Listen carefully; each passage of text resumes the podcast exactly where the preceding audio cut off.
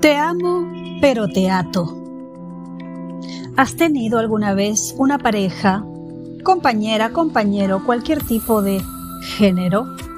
Hablando en general y en genérico. Que de alguna manera te haya dicho te amo, pero intrínsecamente te haya dicho algo así como te amo, pero te ato.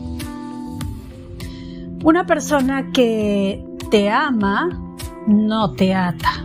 Sin embargo, existen comportamientos en los cuales la persona dice amar a otra y sin embargo la ata. La ata a costumbres, obligaciones o la ata a sus maneras de pensar, hábitos, quizás incluso también la ata mentalmente mediante un maltrato psicológico o quizás manipulación. Quizás te ata o te sientes atado o atada cuando te celan exageradamente y no se trata de esos celos que supuestamente son normales, aunque ninguno lo es, y simplemente te celan porque te gusta Brad Pitt, pero no, en este caso te celan em, incluso por cualquier persona con la que interactúes, no importa su apariencia. A veces es indignante y es hasta insultante, ¿verdad? Porque sientes, o sea, ¿qué diablos? Digo, no es que nos fijemos en la apariencia de las personas, pero si te van a celar por algo, pues pues siquiera que sea por algo que valga la pena. Sin embargo, los celos que responden más a una especie de celotipia, que es un desbalance, vienen más de la persona que los supuestamente siente. Esa persona sufre de inseguridad y esa inseguridad le lleva a celarte de manera exagerada. De pronto te dice cómo vestirte, cómo no vestirte, cómo hablar, cómo no hablar, con quién hablar, con quién no hablar.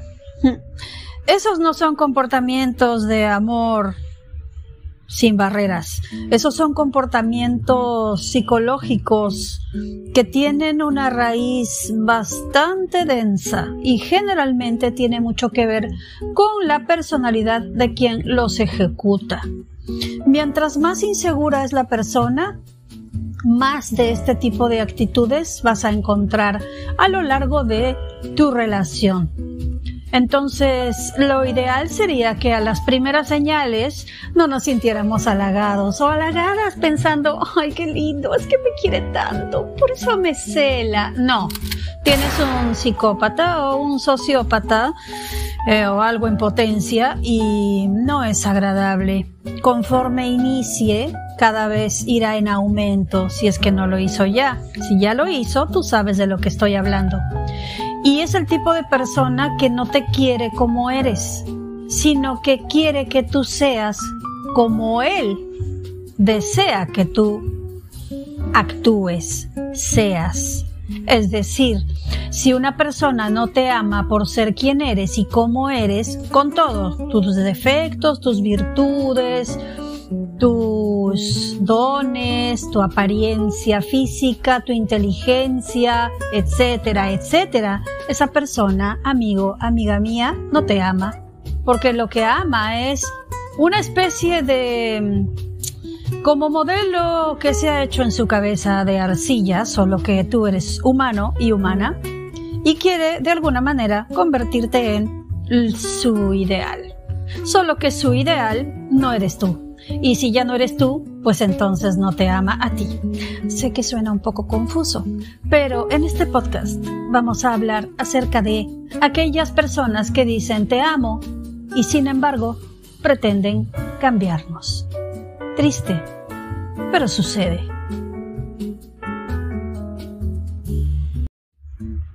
En ocasiones, hay personas que no se sienten satisfechas con sus propias vidas con sus logros personales o con los logros que no pudieron concretar, con quienes son como personas, ¿verdad? Y en ocasiones eh, esto se proyecta en la pareja. Si la pareja es triunfadora, em, tiene sus metas trazadas, es exitosa en lo que hace o no necesariamente exitosa, simplemente tiene una estabilidad que esta persona definitivamente no tiene probablemente por fuera, pero tampoco por dentro, y eso es lo más importante, Existe una especie de frustración mediante la cual esta persona al proyectarse en ti ve lo que no pudo conseguir, lo que no pudo lograr por sí mismo o por sí misma. Entonces empieza a querer mermar tus propios intereses. No trabajes tanto, yo puedo hacer las cosas, oye, yo me puedo ocupar, no hay necesidad, eh, tenemos quien lo haga, deberías quedarte en casa, los niños te necesitan, yo te necesito, este, me gustaría pasar más tiempo contigo, ¿por qué no puedes ser una ama de casa? ¿Por qué no puedes pasar más tiempo con nosotros? ¿Por qué no puedes dejar ese trabajo que te absorbe tanto y hacer algo más no sé, distinto. ¿Por qué no dejas a tus amigos si te quedas con nosotros el fin de semana? ¿Por qué no pasas el fin de semana conmigo y le dices a, a tus hermanos, a tu familia que no puedes ir? El aislamiento es una de las técnicas más alarmantes y típicas de una relación en la que existe algún tipo de abuso. No necesariamente tiene que ser físico, pero sí psicológico. Si la persona te va segregando y te va encerrando y te va restando cada vez más y va mermando tus intereses y lo que quiere que tú hagas o no, o lo que le parece que debería o no ser, empieza a mermar poco a poco. Es como una especie de gota que va cayendo y va cayendo de a pocos, de a pocos, de a pocos. Y la gota que cae en la roca en algún momento deja marca, deja huella. Entonces, si tienes a alguien que de alguna manera te da este tipo de señales y que lo hace por ti, porque se preocupa y porque te quiere y porque quiere lo mejor para ti. Y lo mejor para ti no es salir a triunfar, lo mejor para ti es quedarte en tu casa y hacer el, el amo, la ama de casa, el esposo, la esposa, el compañero, la compañera que esté ahí. Donde no puedas avanzar más allá de lo que esta otra persona no pudo.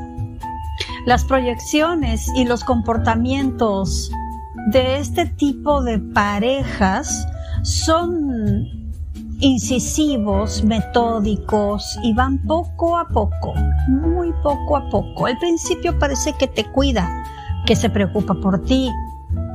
Después parece que está angustiado porque cree que algo te va a suceder. Luego empieza a hacerte creer que lo único que quiere es tu integridad en poco tiempo te convierte en un completo, completa inútil, porque está completamente abocado a atenderte, porque tú no necesitas hacer nada, porque esta persona puede hacerlo todo.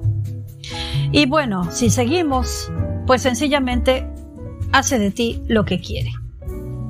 Renuncias a tus sueños, renuncias a ese trabajo que tienes tan estable o tan soñado, o quizás no tan soñado, pero es tuyo y es tu logro. Renuncias poco a poco y te aíslas de tus amigos y tus amigas.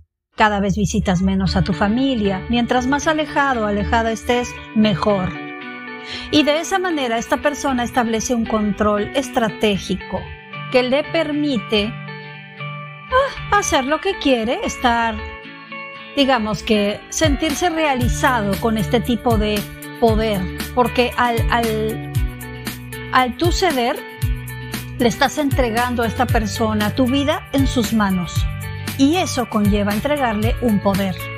Y si esa persona no tiene la capacidad mental o psicológica de poder entender que lo que tú quieres es una relación sana y no una situación de poder, ni estás en competencia laboral, ni tienes la culpa de que tú te hayas realizado y hayas cumplido tus metas y la otra persona no, pues entonces sí, estamos ante una situación en la cual de alguna manera ese tipo de diferencia va creando una especie de resentimiento que aunque no lo creas, no tendría nada que ver contigo. El problema es que le recuerdas, eres el recordatorio constante de eso.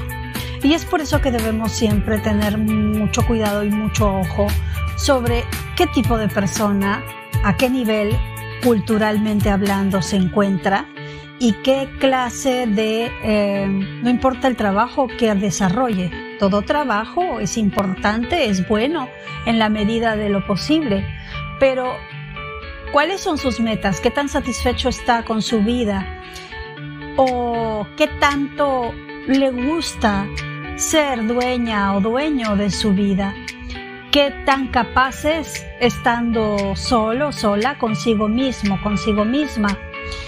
Es alguien que tiene algún tipo de limitación en el sentido de tener una especie de codependencia o es una persona que se las arregla bien estando sola y por lo tanto estando en pareja no tendría por qué ser distinto.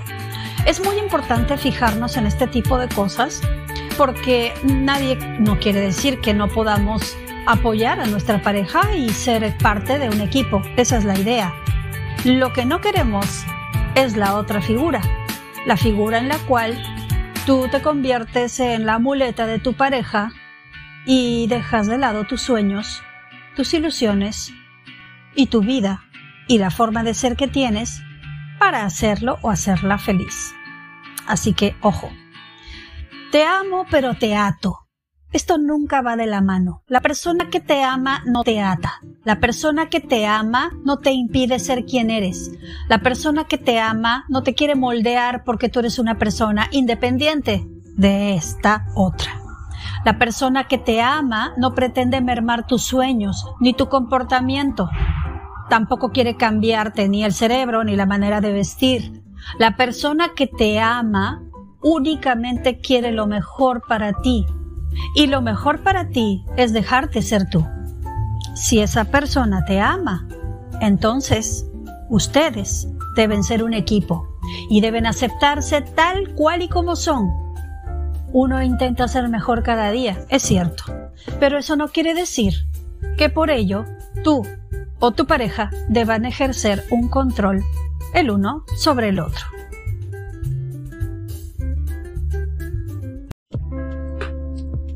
Hace algún tiempo, bastante tiempo ya, de hecho, me tocó tener una pareja que supuestamente estaba por mí. Y digo supuestamente porque me tardé un montón en darme cuenta de que en realidad estaba por mí, pero mm, para sí mismo. Esta persona eh, constantemente estaba intentando cuidarme porque supuestamente, no sé, salir de la puerta de mi casa ya era un peligro inminente. Era una persona muy posesiva. Empezó con mm, cero celos y de pronto se convirtió en la persona más celosa del mundo y me atribuía los celos porque decía que nunca había sido celosa en su vida excepto conmigo. sí, claro. Eh, me celaba con amigos y familiares, me celaba con exparejas que realmente no tenían ya nada que ver en mi vida, ni a, ni a quienes veía.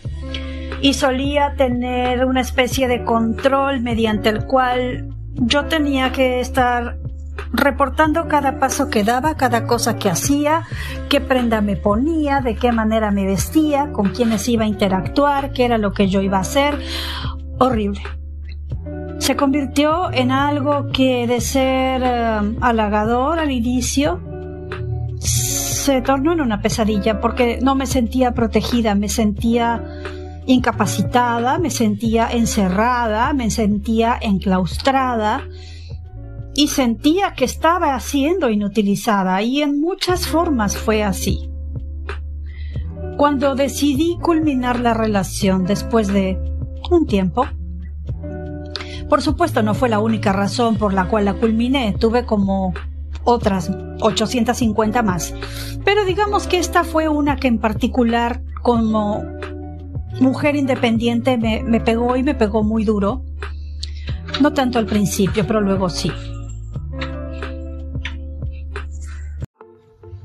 Ese era el testimonio de Alma, una oyente que nos hizo llegar su testimonio vía email, contándonos por lo que había pasado más o menos a grosso modo, y dándonos a conocer la manera como, al final, había terminado no dándose cuenta solamente de que esta persona quería algo que ella no era, sino que eh, incluso finalmente llegó a decirle que había querido o intentado cambiarla y que se había dado cuenta de que no, no había podido.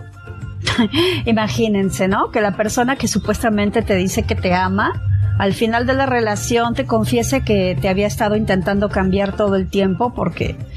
So, tú te quedas pensando, y entonces a quién era que tú amabas? Porque cuando uno ama de verdad, realmente ama a la persona tal y como es. Y la persona puede tener miles de defectos. Y bueno, nos han criado con, con, un montón de cosas culturalmente incorrectas, sobre todo en general, hombres y mujeres, ¿no? So, por ejemplo, estas canciones sobre los celos que son muy bonitas, como como algunas que escucho por ahí en voces muy conocidas, pero en la realidad no es algo bonito que te estén celando. A nadie le gusta. No le gusta al que cela y a la persona que está siendo celada tampoco le gusta. Es una muestra de inseguridad total, es una muestra de falta de confianza y además yo considero que es una falta de respeto porque no es que quien te cela te quiere bien, o sea, quien te cela no te valora y no confía en ti. Y por lo tanto, algo no está bien. ¿Y se acuerdan de ese film de El guardaespaldas? The Bodyguard. No, aquel con Whitney Houston, no esa película china y rara. Bueno, en esa película ella era una artista y tenía una vida y una forma de ser. Y Kevin Costner, que viene a ser su co-star, su guardaespaldas o su bodyguard, se mataba cuidándola y en algún momento intentaba que ella cambiara ciertos hábitos y formas para poder cuidarla mejor, qué sé yo, ¿no? Pero vamos a resumirlo. ¿Cómo termina el film? Al final, ¿qué sucede? Al final se separan. ¿Por qué? Porque no puedes cambiar a la persona que amas. So, o la quieres como es y te aguantas y la cuidas así o qué sé yo, o te buscas otra chamba y te vas a cuidar a un curita como sucede al final del film. Entonces, este, ese tipo de, cosas que vemos a veces en las pantallas o escuchamos en algunas canciones deberían darnos pie para pensar, pero pensar no a partir de la canción o de la película o del romance o del artista, sino a partir de nuestra propia percepción. ¿No? ¿Es correcto? ¿Qué es lo que yo haría? ¿Qué es lo que yo quisiera? Entonces, bueno, brevemente. Entonces, nuevamente, llegamos al punto en el cual todo parte de de mí mismo, de mí misma. Porque si yo le entrego poder a una persona para que decida por mí, o para que haga por mí, o para que supuestamente eh, a través de una manipulación me haga sentir que se preocupa por mí, pero yo siento que no puedo ser yo, yo siento que no me puedo expresar, siento que no puedo ser como era antes, siento que algo me ata, me pesa. Bueno, pues definitivamente es como estar atado o atada. Y ese tipo de, de sensación es terrible porque mm, normalmente está ligada a una persona en la cual inicialmente confiamos y creemos que está ahí para nosotros. Y cuando no es recíproco el hecho de que tú estés para alguien y le permitas seguir siendo quien es, con sus errores, sus defectos, sus aciertos, y en viceversa o en correspondencia no sea igual contigo, pues definitivamente se siente terrible, se siente mal, se siente injusto. Y terminas de darte cuenta después de un periodo de que definitivamente eso no es ninguna clase de amor que refleje o que tenga algo que ver con lo que el sentimiento describe.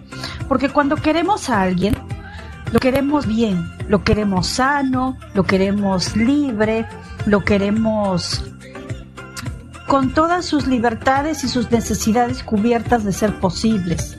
En cualquier clase de amor, una madre ama a sus hijos y quiere lo mejor para ellos. Y bueno, los padres en teoría también, aunque no son perfectos, pero no vamos a discriminar. Creo que las madres, las madres son definitivamente hacedoras de destinos. Y de pronto muchas historias y muchas cosas arrancan ahí para muchas personas desde su niñez, pero nunca es tarde para ser mejor, nunca es tarde para aprender a amar realmente, para ser eh, una persona coherente y humana, empática, y entender que tu pareja es también un ser humano y que también está esperando lo mejor de ti, así como intenta dártelo. Siempre y cuando sea así, por supuesto. Y si no es así, huye. bueno, en realidad el tiempo de cada uno es distinto, ya lo dije en, algún podcast anterior. La experiencia de vida también. Pero eso no quiere decir que tú tengas que vivir atado o atada a una persona que sencillamente te mm, estancó. Si tú te sientes estancado, estancada, detenido, detenida, si sientes que no puedes eh, ver completos tus anhelos, si de alguna manera dejaste de ser quien eras, este, no está escrito en ningún lado que tengas que sacrificar tu vida, tus anhelos y quién eres para poder hacer feliz a alguien, ni siquiera por amor. Así que, nada, siempre que, que sea una relación sana y buena, pues enhorabuena, pero si las cosas comienzan a ponerse serias o de alguna manera sientes que estás siendo estrujada por alguien o estás siendo maniatado por alguien o manipulado de alguna manera con cierto chantaje sentimental que en verdad no tiene nada que ver con ninguna forma de amor ni ningún tipo de celotipia o de hacerte sentir menos o de atar un poco tus sueños y y tu mente también, ¿por qué no? Porque la presión hace que muchas veces sucumbamos a muchas cosas que no queremos. Entonces, nada. Vive sin ataduras, desátate, sal, sé feliz, busca lo que quieres, porque lo que tú deseas está esperando por ti. Y si es que no pudiste lograrlo antes, siempre habrá tiempo, pero tienes que hacerlo, tienes que salir, tienes que tomar decisiones y tienes que hacerlo ya. Un abrazo, los quiero mucho. Hasta el siguiente podcast.